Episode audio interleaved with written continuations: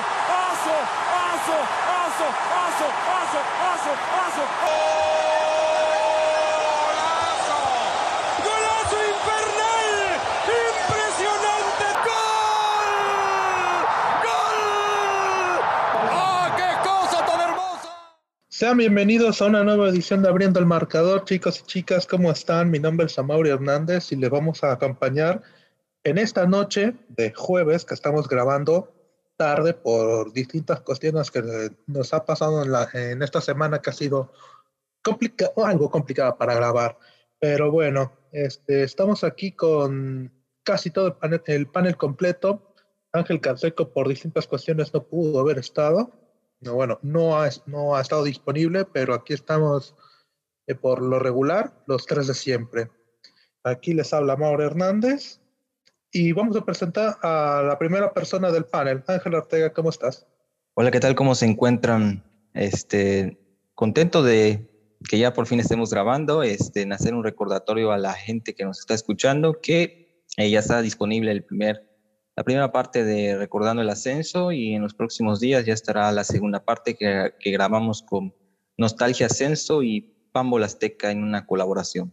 Perfecto, qué bueno que sea así, porque la verdad que son programas que le pusimos mucha dedicación y ojalá eh, ustedes lo reciban de la mejor manera posible. Gabriel Andrés Márquez, ¿cómo estás? Buenas noches desde León.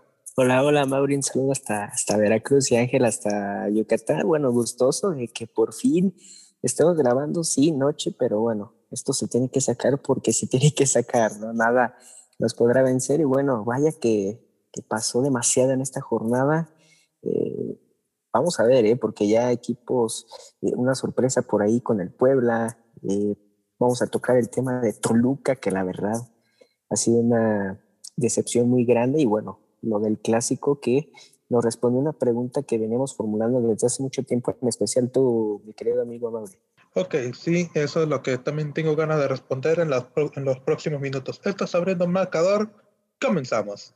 Y bueno, vamos a comenzar, señoras y señores, con el tema, eh, precisamente es que de América y Cruz Azul, el clásico joven que terminó uno por uno, un partido que fue decepcionante, por así decirlo. Ya se esperaba, ¿no? Mm, pero también sí. era lo que yo me imaginaba que podía pasar. sí, sí, sí. Dentro, dentro de, en, el, en nuestro en nuestro muy interior y ya, nos, ya sabíamos que esto iba a suceder, ¿no? Que la expectativa podría ser alta, pero eh, tampoco ilusionarlos demasiado. Si bien habían algunos partidos entre América y Cruz Azul que tuvo emociones y todo lo que llega a acontecer en un clásico, o digamos casi accidentes en algunos partidos, más o menos por tónica era lo que se preveía que podía pasar el, el, América en unos tramos, para mí siento que fue, fue mejor, sobre todo, digamos, por el tema de su medio campo, que para mí fue lo, el mejor factor que encontré del América, aparte de lo de la situación muy curiosa que sucedió del gol. Y de Cruz Azul, si bien tuvo una buena, una buena presión para tratar de nulificar al América, siento que precisamente el hecho de nulificar a la América le terminó afectando a Cruz Azul en sus armas. Eh, porque siento que a Cruz Azul, mencioné perfecto, nulificar también se terminó cortando a sí misma o a sí mismo.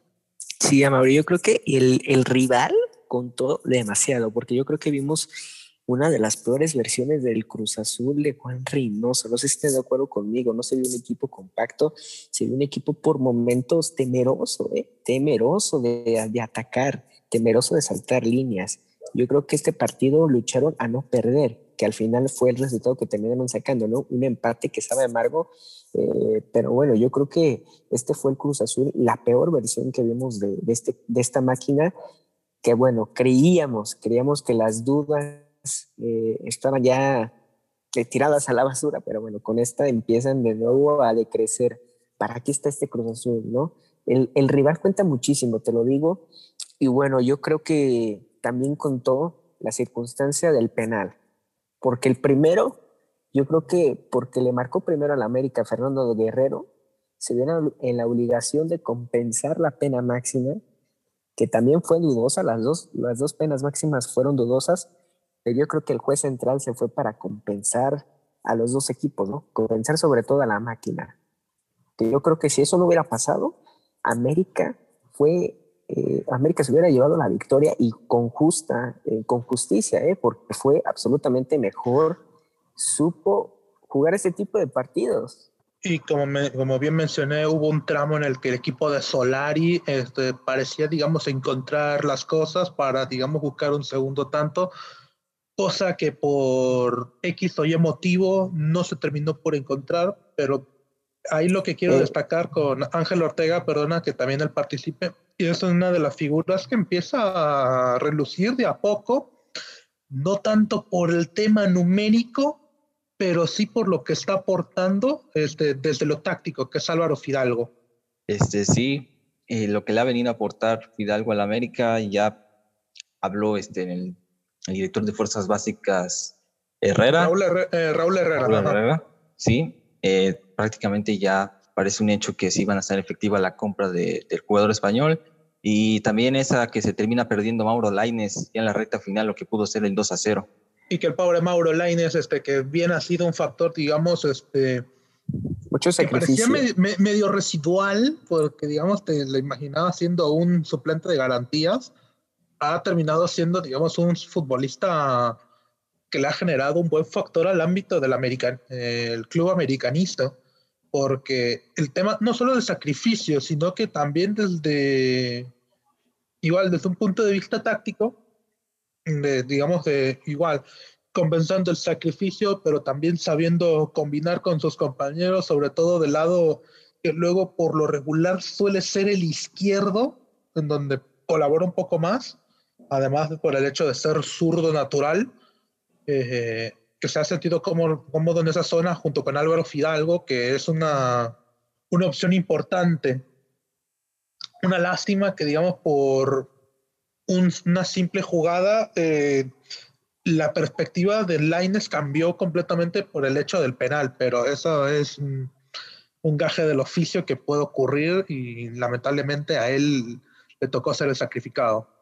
Claro, y, se nos estaba olvidando también eh, Pedro Aquino, que la verdad está convertido en un jugadorazo, y, también eh, mencionar lo de Luis Romo, estuvo bastante perdido en el partido. No sé si también lo eso usted. Sí, eso también quería mencionar un poco, de que fue probablemente uno de los partidos mm, más flojo de Luis Romo que yo le recuerde. Y mira, bueno, ah, también es normal que puede llegar a tener partidos flojos, pero digamos a esa magnitud no tanto. Y como que me dejó un sabor medio amargo de su encuentro. También tuvo que ver un poco el hecho de que tuvo otras obligaciones, como el hecho de lo que mencionaba, la presión alta, de tratar de salir a morder a la América, sobre todo que obligaron a Memo Ochoa a saltar líneas, que la América nunca pudo salir bien con pelota, pero de ahí este Romo no tuvo tanta llegada o no tuvo tanta distribución como en partidos pasados es que estos, esto preocupa porque estos son los partidos que, que se van a ver, eh, seguramente América se lo van a topar en liguilla. ¿Y qué vas a hacer? O sea, por eso preocupa más este tipo de partidos, ¿no? No, no importa mucho eh, ganarle a, a, Pumas, a Juárez, a, a Chivas en, un momento determinado. O sea, este tipo de partidos son los que tienes que ganar, los que tienes que plantear de buena manera y, y no salir tan temeroso. Y para también un poco, uh, un poco seguir con esta tónica, que es del tema que yo estuve planteando hace programas pasados y había hecho la pregunta siguiente de cómo iba a ver, cómo se veía Cruz Azul en, en los partidos que podía encarar eh, si les resultaba abajo en el marcador.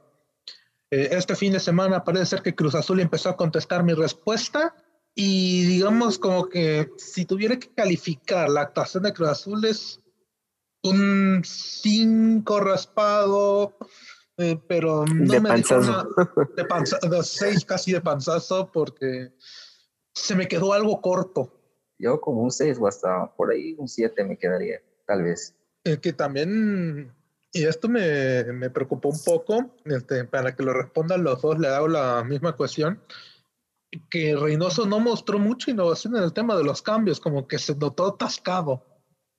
Sí, te digo, eh, eh, yo creo que se atoraron porque, por el rival enfrente, ¿no? Por esa presión de que no puedes perder contra la América, porque ya tienes un historial terrorífico eh, en los últimos años con las Águilas, ¿no? Las dos finales perdidas, eh, los cuartos de final, eh, bueno, un millón de cosas, ¿no?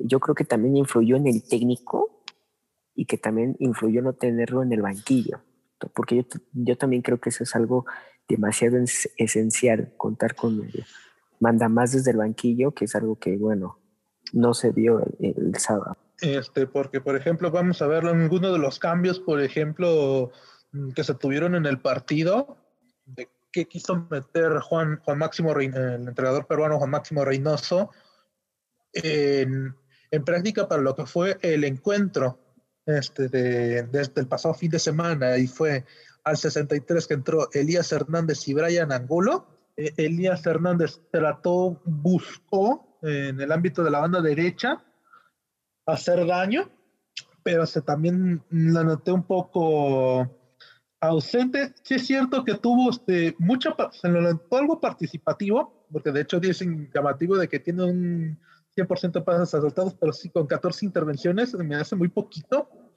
Brian Angulo lo mismo, como que se sintió muy aislado de hecho, este, lo, lo había visto un poquito más hasta su media cancha, o sea, con una participación muy baja, este, o teniendo que hacer mucho sacrificio para tratar de compensar algunas cuestiones con Cruz Azul. Otro que pondría, este minuto 76, entrada de Yoshimar Yotun y Walter Montoya. Eh, Yotun, digamos, como que trató de llegar un poco más alto en una zona, digamos, este, para ayudar sobre todo al, lado Luis Romo y de Roberto Alvarado. Y otro caso de Walter Montoya, que fue más por la zona izquierda, que reemplazó a, a donde era Orbelín Pineda. Y ahí, digamos, este, mm, como que quería entrar y de todo no fue lo esperado. O bueno, digamos, fue regular. Así tendría que ser la... Metió por meter. Ajá, metió por meter. sí, porque yo pienso que, que pensó que metiendo delanteros, hombres ofensivos, pensó que, que bueno, eso iba a satisfacer eh, en el área americanista, lo cual que pues obviamente no sucedió. Bueno, ya en parte de que hemos visto lo de la, nuestro referente, por ejemplo, a la pregunta que había hecho, este, ¿sientes que Cruz Azul, digamos, para un partido más exigente, eh, ya, ya refiriéndome a la fase final, eh, pueda, pueda imponer condiciones de mejor manera. Este, digamos que no sienta, digamos, ese miedo, porque, digamos, la, entiendo perfectamente que Cruz Azul tiene esa, una mochila que es pesada en el ámbito de su historia, pero ¿qué sensación te dio este Cruz Azul? Creo que con esa pregunta sí me haces dudar un poco. No, no, no lo había pensado de esta forma creo que a pesar del partido, digo, la recta final, a pesar de que se consigue el penal de una forma que fue polémica, a algunos no, no les pareció esa decisión, pero pues fue bueno ver a Cruz Azul obtener esa respuesta. Sí, Cruz Azul mostró un poquito de respuesta, pero a mí en lo personal me sabe un poco agridulce por el hecho de que hubo un tramo en el que la América le nulifica, en que América lo expone un poco y que me hace quedar un poco corto, pero digamos lo, lo, importante sobre todo del tema liguilla es este que hay dos partidos y que digamos que Azul todavía tiene para recuperarse. Pero a, a eso voy, em, ahí para poner un paréntesis, este, porque también va a depender un poco de cómo sea el estado de forma final de Cruz Azul, por el hecho de que ya por sí 12 victorias es un logro, claro está, pero en algún momento vas a, pero en algún momento exacto vas a perder. O bueno, en este caso estuviste cerca de perder. Y ahí, digamos, quiero seguir viendo de que Cruz Azul mm, no se desmorone como no, en épocas pasadas. Que digamos, esa es una de las cuestiones que puede generar cierta preocupación. Sí, yo me, también me quedaría quedando con cómo sabe, cómo mantendría la ventaja también.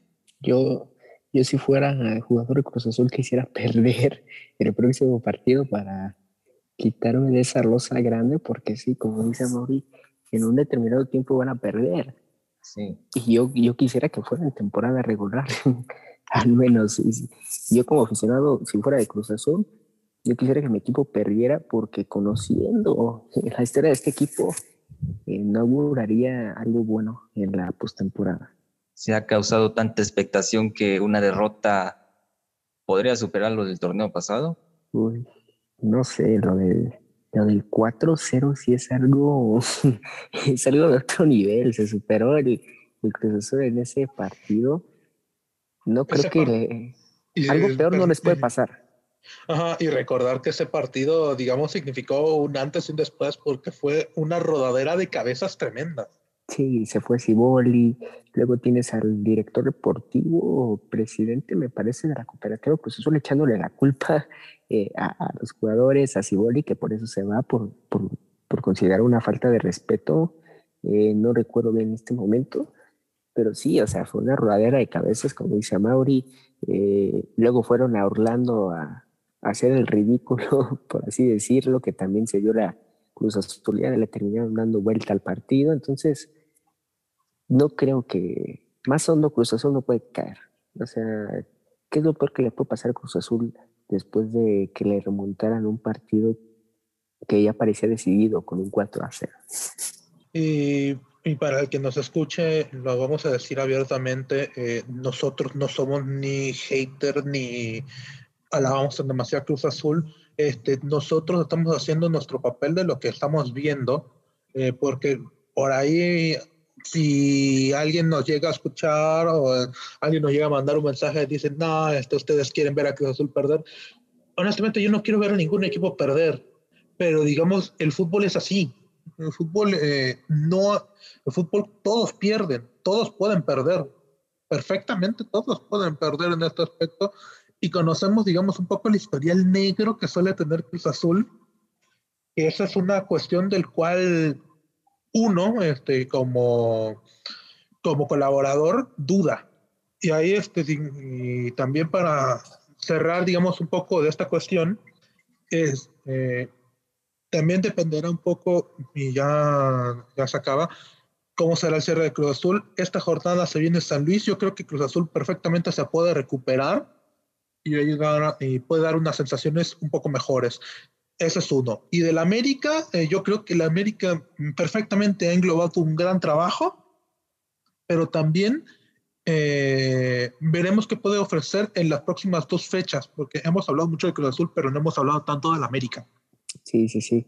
Que, que ojo, muchos no pronosticaban que, que estuviera donde está el conjunto de Solari. ¿eh? Recuerdo muy bien a Mauri, Canseco, Ortega.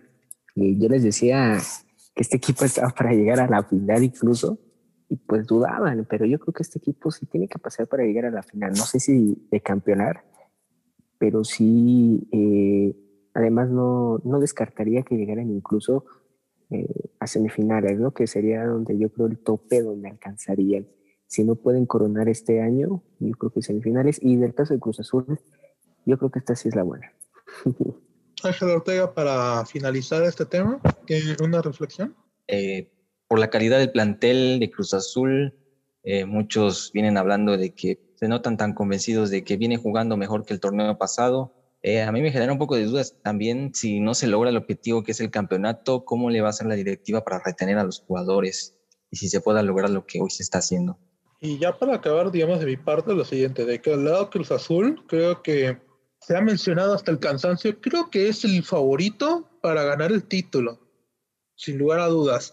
Y del lado del América, este, también, este, como más o menos como lo que dije ahorita de Cruz Azul, eh, esto no es por ser hater ni nada, yo no, yo no siento que el América aún esté para campeonar. Me parece un gran equipo, muy bien, eh, muy bien dirigido, muy bien compensado, muy bien estructurado. Pero ¿a qué voy? Este, todavía es un equipo, no, no se nos olvide, sigue en construcción que digamos, no, no lo veo, no veo para nada extraño de que termine en semifinales o que no llegue, que no llegue perfectamente a la final o inclusive que pueda caer en cuarto de final porque puede pasar. Pero eso sí, sigo viendo un equipo que perfectamente va a ser un equipo que va a pelear a la larga en el campeonato liguero, sin lugar a dudas. Claro, claro. Creo que aquí ya cerramos con este tema y bueno, vamos con el otro, Mauri.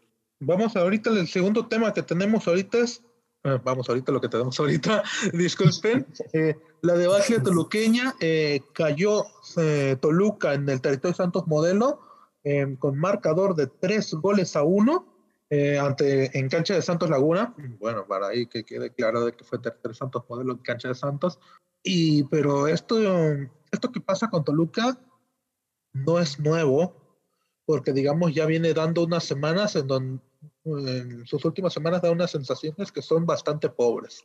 Seis partidos sin ganar, Mauri. O sea, es increíble un equipo que empezó embalado. Eh, yo, a mí me generaba todavía muchas dudas, ¿no? porque sabemos que un equipo, en especial en la Liga MX, puede empezar bien, puede empezar enrachado, siendo líder, pero después, eh, en medio del torneo, se empieza a caer de a poco. Eh, de hecho, la última victoria que tiene este equipo eh, me parece que es la visita a Tigres, cuando le ganan 1-0 con gol de Pedro Alexis Canelo. Después el empate contra Atlas sin goles y ahí empieza la debacle de Toluca, que por cierto en ese partido contra Atlas mostraron un juego demasiado pobre, ¿no? un equipo que venía eh, jugando bien, un equipo que venía enranchado, logrando los resultados, bueno, se está empezando a caer y qué bueno, qué bueno que comenzaron bien, porque eso está haciendo un colchón en este momento para no salir de puestos de repesca. Eh, en, creo que recordar en ese partido que mencionas, Gabriel, este, con Atlas, que era un partido de esos que, digamos, le había pegado para un palito al Atlas, de, el hecho de que era un partido de que Atlas no podía ser, ser decepción porque no me esperaba nada. Cierto, cierto, y que no se cansaron de llegar y no se cansaron de fallar también en ese partido. Pero también, eh, ¿quién lo hubiera pensado de que ese partido terminó siendo una señal de advertencia para Toluca que acabó pasando? Porque dio la sensación de ser un equipo endeble, que en el retroceso se viene equivocando mucho, y de que si no está Rubén Zambuesa es un equipo que le cuesta muchísimo la creación, que siempre llega a tener uno o dos errores por partido que pueden ser fundamentales y la cosa, digamos, pinta bastante negro porque, digamos, a Toluca se le vienen unas semanas que van a ser importantes para lo que viene. Toluca estando en su punto máximo, Cristante lo dijo en conferencia de prensa, eh, Toluca no está para campeón. Ahí se notaba que Cristante ya veía las deficiencias, las debilidades de este equipo. A ver, a ver, a ver. Eh, disculpa, Maurice, que, incluso en ese, desde el partido contra Pumas, se mostró un Toluca demasiado endeble, un Toluca que no era, e incluso, bueno, el árbitro lo termina salvando con ese gol anulado de, de Juan Pablo Vigón, eh, que le hubiera dado la victoria a Pumas, ¿no? Y ya después, sobre el final, mete, me parece, si no mal recuerdo, Pedro Alexis Canelo el gol le gané. Entonces, desde ahí ya Toluca mostraba un que carecía ya de nivel de juego. Que es un poco también del Toluca que por lo regular estos últimos años lo venimos esperando, ¿no? Un Toluca que digamos puede arrancar bien el campeonato, pero que por lo regular se cae, tiene muchos baches de mal juego, muchos baches de irregularidad, de inconstancia, que necesita una individualidad que sea la salvadora en épocas pasadas hablado, habíamos hablado de Rubén Zambuesa, otras estuvo Luis Quiñones, en otras estuvo, por ejemplo, más recientemente Leo Fernández. Ahorita, digamos, eh, son un par que son Rubens en una nueva etapa y Pedro Alexis Canelo.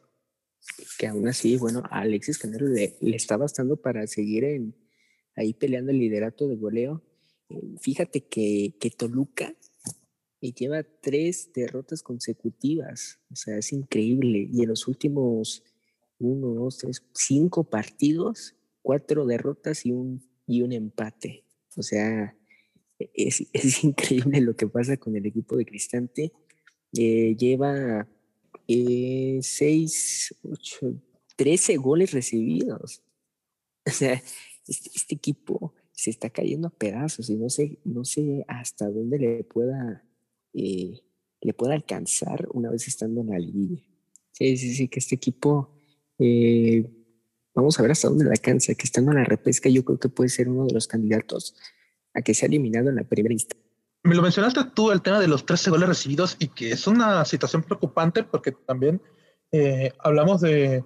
Suele ser que un Toluca que de por sí ya genera muchas inseguridades ya en temporadas pasadas y que las cosas no, no se corrijan, eh, causa, digamos, un ambiente a, no diría tensión, pero sí de que no hay una seguridad de lo que pueda venir, porque se le nota un proyecto que de plano luce estancado con el entrenador que sea. Y eso la verdad eh, es muy triste por el hecho de que con Toluca, que es un club grande, aunque no se le reconozca como tal, eh, que se le vea de una forma tan mediocre. Cosa similar eh, a lo que pasa, por ejemplo, en Cholos, ¿no? Este, como podría poner también a, Chivas o a Pumas en los últimos sí, tiempos. Sí, sí, sí, la verdad, lamentable.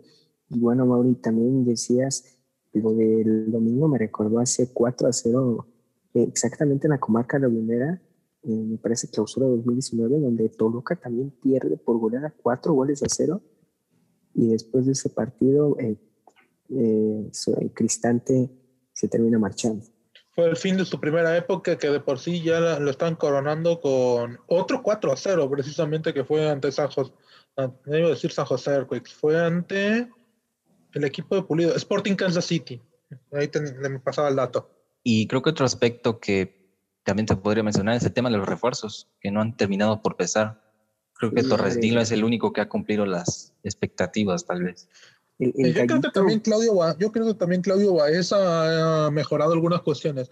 Lo que siento yo es que atrás le va, necesita más, porque eh, Luis García Palomera, para un equipo grande, no, no es suficiente, Hoyo Saldívar no es suficiente, eh, Miguel Bariberi no es suficiente, Jorge Torres Nilo, bueno, mm, ha tenido un buen historial, pero no es suficiente. El ¿Eh? Vázquez, el Gallito Vázquez creo que tampoco ha... El Gallo Vázquez no es suficiente. Hay jugadores que perdonen en Toluca y es lo que ya voy a terminar recalcando no son suficientes para aspirar a algo más.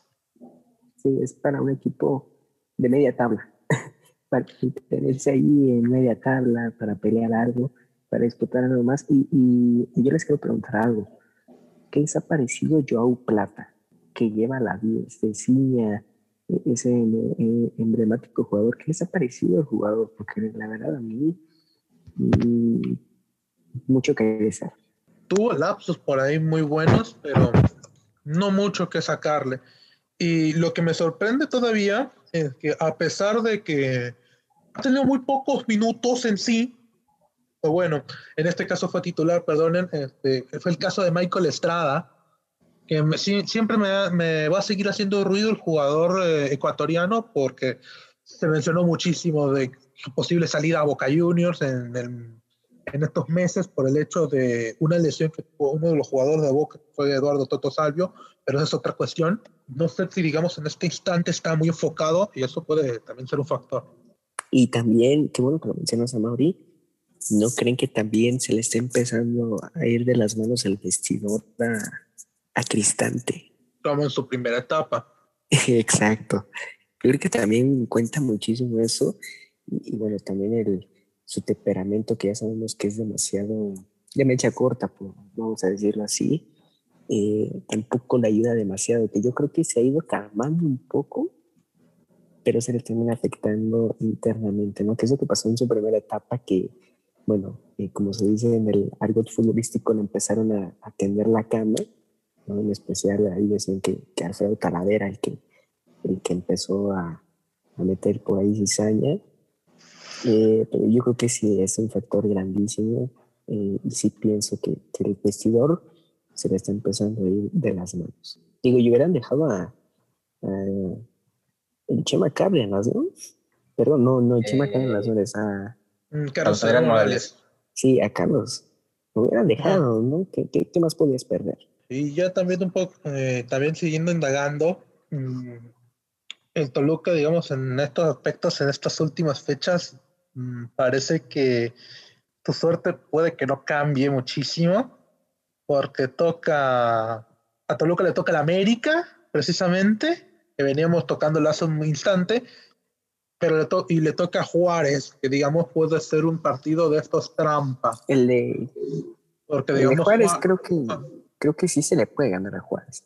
El América, y sí, sí lo veo demasiado complicado porque es un equipo demasiado trabajado, un equipo que además se sabe defender y sabe sacar los resultados en, en, en lapsos muy difíciles de parte. Ok, este, y ya para poder cerrar un, un poquito esta brecha, esta brecha de Toluca, este, también un poco mencionar que puede venir al, eh, al conjunto choricero, porque el año pasado se cumplieron 10 años de que Toluca, el último campeonato de los Diablos Rojos del Toluca, y el futuro honestamente no es muy esperanzador, a menos que haya un cambio de raíz, y eso dependerá muchísimo de las decisiones a futuro que se tomen. Eh, esto es, digamos, para, para, poner, para poner una especie de cierre.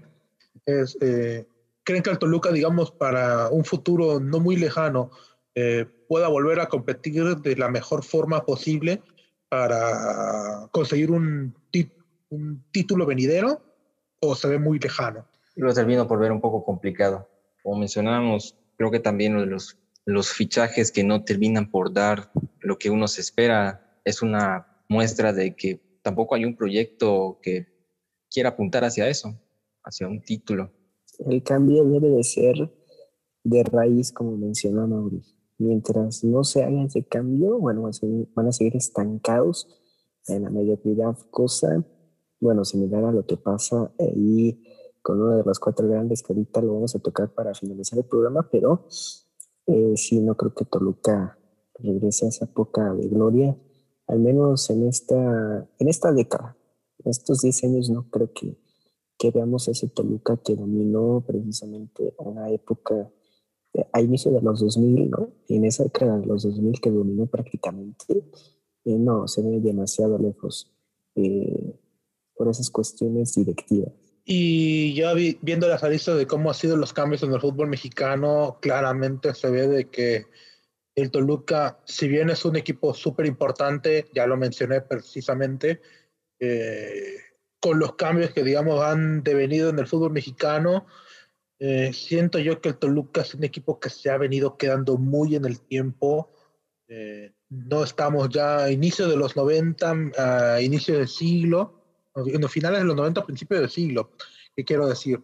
Este, y tiene que haber cambios, eh, cambios estructurales ya, porque en este momento tienes que competir y saber este, a lo que vas, porque digamos habrá otros clubes eh, que te van a comer la tostada.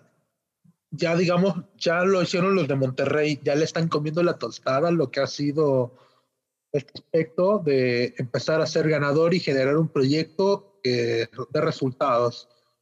Al conjunto de Toluca que bien, bueno, ya ha ido muy a la baja eh, conforme los últimos años. Y esperemos, eh, por, tal vez por el bien de, de, la institución choricera, que vengan tiempos mejores, pero de momento va, voy a decir lo mismo que mencioné con lo de los refuerzos. No es suficiente. Y eso honestamente en, en, un aspecto que refleja la mediocridad es lo peor que puede pasar con un Toluca, que no sea suficiente. Y ya digamos para el último tema que vamos a encarar este, con todo esto, es, el, es precisamente un equipo que ya me ven los compañeros aquí presentes que estoy sonriendo precisamente y es digamos un poco la antítesis de lo que está pasando con Toluca, que es el Puebla de Nicolás Larcamón, ganó 1-4 en San Luis Potosí, un partido que digamos a San Luis le, le pudo significar casi digamos un adiós eh, momentáneo, por decirlo de alguna manera, pero este, nos reafirma perfectamente de que este Puebla está para grandes cosas. Les dejo la batuta a Ángel Ortega en, en un inicio. Este sí, mostrando cosas muy interesantes. Digo, he podido leer la información sobre el proyecto que viene armando Puebla prácticamente desde 2017 hasta la fecha. Eh, ya lo habían comentado en Twitter, esto no es obra de una coincidencia, es obra y es un trabajo que se viene haciendo desde hace bastante tiempo.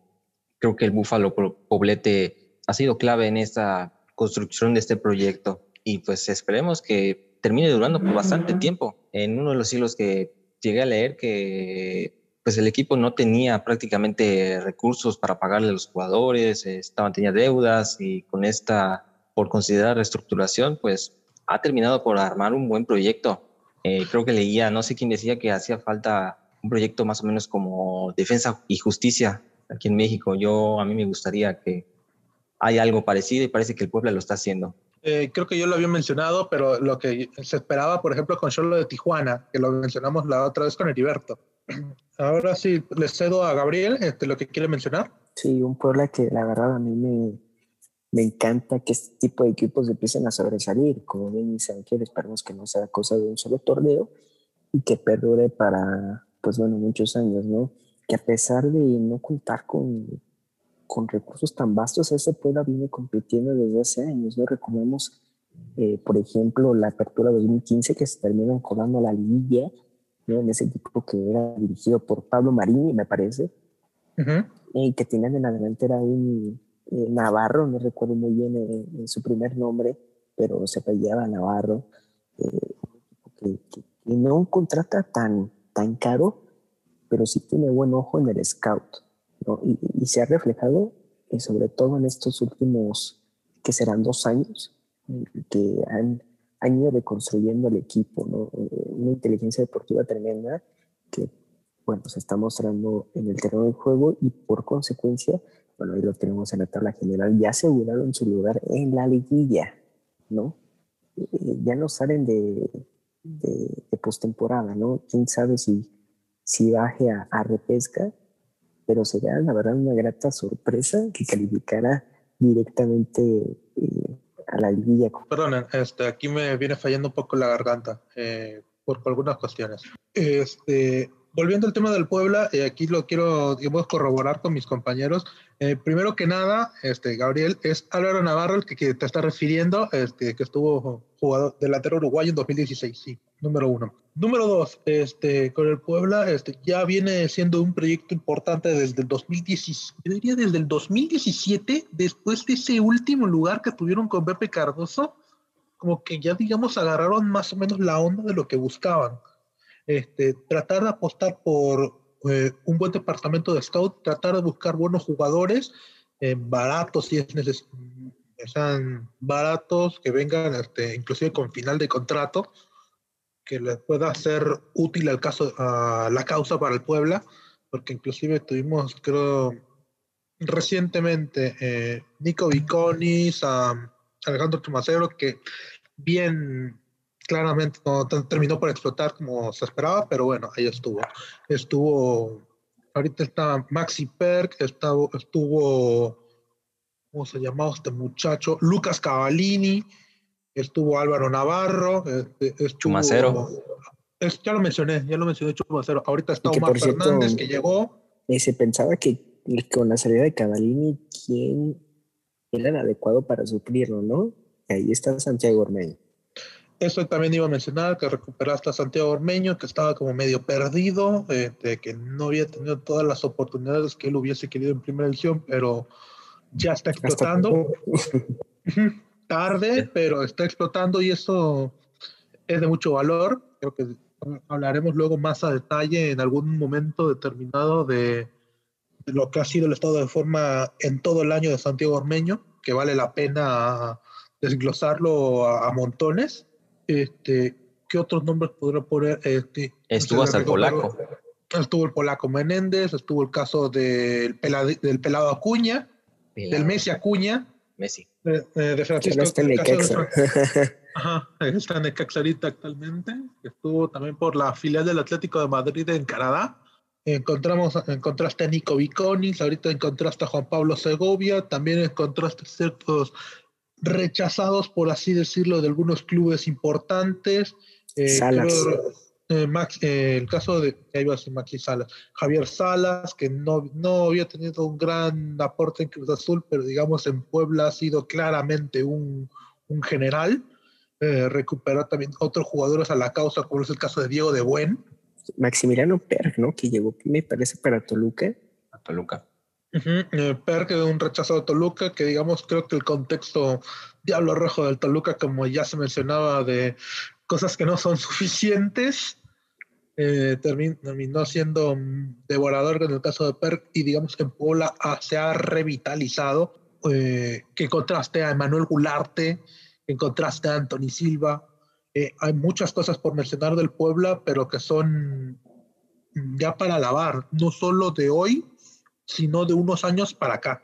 Yo creo que hoy, digamos, es ya, digamos, la recolección de todo lo que ya viniste formando. Y eso para el Puebla, para un equipo, digamos, de media tabla, es el camino y es el modelo a seguir sin lugar a dudas.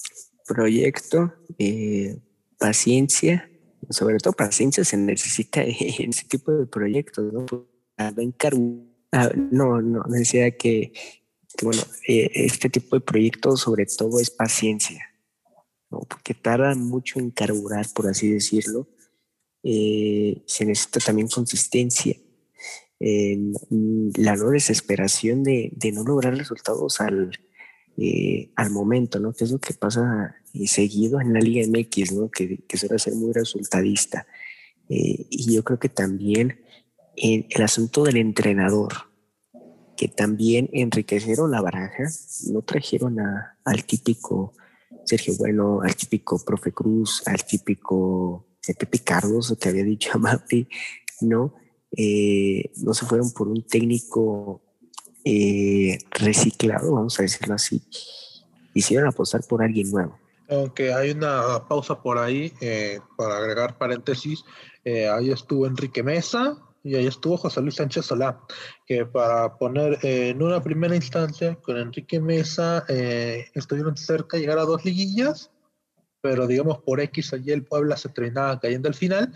Y con Chelis fue un caso muy extraño, este, porque si bien el Puebla con Enrique Mesa en el clausura 2019 no termina por arrancar del todo lo imaginado, estuvo a un triunfo de una liguilla que parecía encaminada para ellos que luego les tocó, digamos, jugar en Tijuana, Cierto, en Cholos, ¿no? y, Sí, y acabó el sueño y de ahí, digamos, eh, eh, inició un poco la debacle porque, digamos, tuvo un torneo casi sin competir.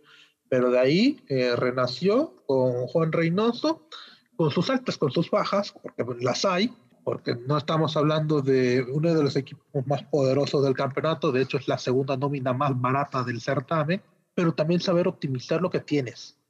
Y eso siempre en un, equipo, en un equipo de estos es muy necesario. trabajar, trabajar y trabajar. Y eso de que digamos a Juan Reynoso hubo un tramo en el que lo querían echar por un partido que fue el de la famosa, el famoso partido que corta la racha de Veracruz de los 41 partidos sin ganar, que se veía Juan Reynoso no continuaba, o le tuvo demasiada paciencia y los resultados se dieron. Es trabajo, ¿no? En este tipo de equipos el, el trabajo yo creo que es eh, primordial, es vital. Eh, sí, con trabajo se logra todo y más. Eh, bueno, hay que decirlo, es la, ya lo habías dicho, la segunda plantilla eh, menos cara del fútbol mexicano. ¿no? Yo creo que con trabajo, con esfuerzo, se pueden lograr grandes cosas. Y, y yo les quiero preguntar eh, así de una, ¿este equipo es el mejor que, que el de la Apertura 2009 que llegaron hasta semifinales? Eh, sí, yo creo que sí me atrevería a decir que sí. Eh, me la pones medio complicada, porque la verdad, este, eh, porque digamos el Puebla aquel, eh, pese digamos a tener digamos una nómina y que fue igual de barata, estuvo logrando también cuotas bastante altas, sobre todo ese 2009 que llegó a dos liguillas, una casi una final, que no es poca cosa. Pero honestamente me hace pensar que sí, perfectamente, por, traba por trabajo, por estructura, eh, por cimientos de fuerzas básicas, porque ya fue recientemente campeón sub-17 y apunta a una generación que puede, puede ser que para el Puebla sea próspera, todo pinta maravilloso por el hecho de que, digamos, un club eh, no grande o no de mucha convocatoria eh, sea una alternativa que a la larga sea bastante nutritiva para el fútbol mexicano en general. De hecho, un título, ¿no? Sub-17, sub-20, no recuerdo bien. Título sub-17. Sí, sí, sí. Que ya además exportaron ya a dos jugadores al extranjero. A España. Eh, sí, la cantera, del, a la cantera, del, Villarreal, ¿no? Exacto. Eso te habla de, bueno, todo un buen trabajo, y bien lo dices, Mauri. Es raro en el fútbol mexicano ver casos de equipos así, ¿no? Que tienen tan buenas bases eh, ya cimentadas. Y ya, digamos, para cerrar un poco, este, híjole, es que en el Puebla me cuesta mucho el, hecho de cerrar. hay, muchas cosas este, que mencionar. Ángel, perdón, quería decir algo, una disculpa. Eh, sí, otro aspecto que no hemos mencionado es la renovación de Omar Fernández, que si no sabemos si vaya a continuar, pero cualquier equipo que esté interesado en él, pues va a tener que pagar lo que Puebla vaya a pedir. Y eso ya es ganancia también para el club, en lo económico. Y ahí voy, este, por también este, compararlo un poco eh, con algo más del extranjero. Hablamos un poco de defensa y justicia, eh, como es el modelo de trabajo muy similar eh, de lo que puede ser el Puebla. Creo que puede ser el verdadero defensa y justicia del fútbol nacional. para el que sea un poquito exento de lo que es el fútbol sudamericano. Es un club modélico que tiene que estar checando actualmente campeón de Copa Sudamericana y de Ricopa, es con una ideología de fútbol muy buena, eh, con una base bastante cimentada de lo que quiere y de lo que y lo demuestra perfectamente y los resultados están. Y Puebla puede ser perfectamente eso. Y otro ejemplo también por ahí agregaría, pero esto es medio aventurado lo que voy a decir, modelo de lo que puede ser Leicester City. Uf. no, sería una historia imagínate si Puebla sale campeón. sería una historia, pues para el recuerdo, ¿no? Para muchos años que perdure, ¿no? Un equipo, eh, pues de no mucho renombre. de hecho, tuvimos aquí, recuerdo que dijo, nos dijo Nostalgia Ascenso, que era un equipo que en la ciudad no tiene convocatoria. O sea, y, la gente, eh, por por ende es demasiado fría en ese aspecto, ¿no? No, no, no suelen apoyar mucho el equipo. Entonces, se me hace también demasiado plausible en este equipo. Eh, ahí eso también un poco quería indagar. Este, ojalá, digamos, el Puebla sea un equipo que el público también lo respalde. Una lástima. Eh, que ya se lo querían llevar, ¿eh? Era de los implicados para, que para más, Mazatlán. Ajá. Este, que ha sido, digamos, una, una cuestión de lo que diría el Puebla, eh, también que pasa un poco medio como el Granada en España, que en su mejor momento no puede contar con sus aficionados, que digamos me da un poco de tristeza que pase esa situación, pero las cosas que pasan en los tiempos de la pandemia que no perdonan absolutamente nada. Y para cerrar un poco, este, el Puebla puede ser caballo negro perfectamente del campeonato, este, por ahí que se cuele a una semifinal final? Eh, pues sí, nos veníamos comparando con el Puebla del 2019. Yo creo que sin ningún problema dudo en este proyecto. Rotundo sí en mayúsculas. Y de mi parte, eh, perfectamente puede ser un sí, porque ya no solo es el modelo futbolístico, sino el modelo institucional que el Puebla ha notado un claro crecimiento y esperemos que se mantenga un buen rato, porque mm, a mí en lo particular sí me dolería de que sea solo flor de una noche. Y bueno, ya para cerrar un poco con estas cuestiones, eh, vamos un poco a lo que es eh, la quiniela. Eh, Gabo, te tenemos aquí presente. Bueno, vamos con esto. Puebla Pumas. Este, ya nos queda poco tiempo de programa. ¿A quiénes ponen? Eh, Puebla. Ángel dice Puebla. Gabo. Y con todo el dolor de mi corazón, Puebla. Yo voy a poner al Puebla porque la verdad eh, nos da muchas garantías de que el equipo no solo que va más, sino que parece que sé perfectamente de que lo puede ganar sin ningún problema y puede amarrar su paso a la liguilla. los Necaxa, esto es a las 9 y 6 de la noche. Por las cuestiones que pueden pasar, porque esto lo debemos, vamos a mencionar en otro programa. Es el debut de Robert Dante Siboldi en Solo de Tijuana. Hay mucho morbo. Gabo. Eh, voy a guiarme por ese dicho futbolístico de que equipo que estrena técnico gana, así que cholos. A mí me causa expectativa el debut de Siboldi. Yo creo que eh, se va a tratar de quitar esta espinita y va a hacer pues, todo lo posible para que Cholos se meta a repechaje. Igual creo que puede ser un partido del que Cholos puede ganar perfectamente, este, porque no da muchas garantías de Caxa y es un equipo que penosamente le falta demasiado gol. También a las nueve y media, Mazatlán León. Yo León. Yo igual voy León. Gabriel. Empate, empate, empate. No creo que. Eh, mira, eh, Mazatlán sí crece en casa y aunque León viene jugando bien, a mí no me termino por convencer más por el partido que dieron el lunes. Y, les mencioné, de hecho, que iba a influir mucho el resultado en la CONCACAF. Y mire, vaya que sí, que sí influyó en el equipo. Influyó creo el primer tiempo, pero el segundo creo que vio un León mejor. Eso sí. Eh, Cruz Azul San Luis, sábado a las 5 de la tarde. Este partido puede ser eh, fundamental para San Luis por muchas cuestiones, sobre todo por el tema de la multa y sobre todo para cambiar un estado de forma que ya viene siendo dramático. Pero penosamente voy a poner que lo gana la máquina. Y yo también voy con Cruz Azul, además de que, bueno, creo que ya desde Madrid empieza la presión. Ortega. Eh, sí, para mí desafortunadamente, desafortunado lo de el momento que vive San Luis, yo indudablemente Cruz Azul. Y se viene uno de los mejores partidos de la jornada, que es el clásico tapatío, eh, probablemente el mejor momento de Atlas, pero ojo que Chivas revivió en los últimos dos partidos, así que esto, digamos, puede quedar como pronóstico reservado. Ángel Ortega. Eh, sí, yo me voy con Atlas. Yo creo que ya por el sistema que ya tiene implementado Diego Coca va a servir de mucho. Sabe a lo que juega. Ok, Gabo. Atlas no vive su mejor momento, tengo que decirlo. Bueno, Chivas tiene el envío anímico, así que me voy con las Chivas de Bucetich. Híjole, este, menciono las cosas positivas que está teniendo Atlas, que probablemente sí hemos visto eh, el mejor instante en mucho rato. Eh, llegan en, un gran momento Atlas, ya refiriéndome a la tabla general, pero digamos Chivas sí eh, da esa sensación de que Chivas le puede ganar perfectamente el partido por los antecedentes recientes, pero voy al empate. Voy al empate porque también pueden ser muy parecidos a equipos que pueden llegar a jugar bastante dispar a lo que se prevé. Precisamente después del clásico tapatío, nos vamos al volcán. Toca Tigres Monterrey, clásico regio, además, a las 9 y 10 de la noche. A las 9 con 10, quiero decir. ¿Quién se apunta al primero? Uf, la verdad no sé qué esté pasando internamente en Tigres.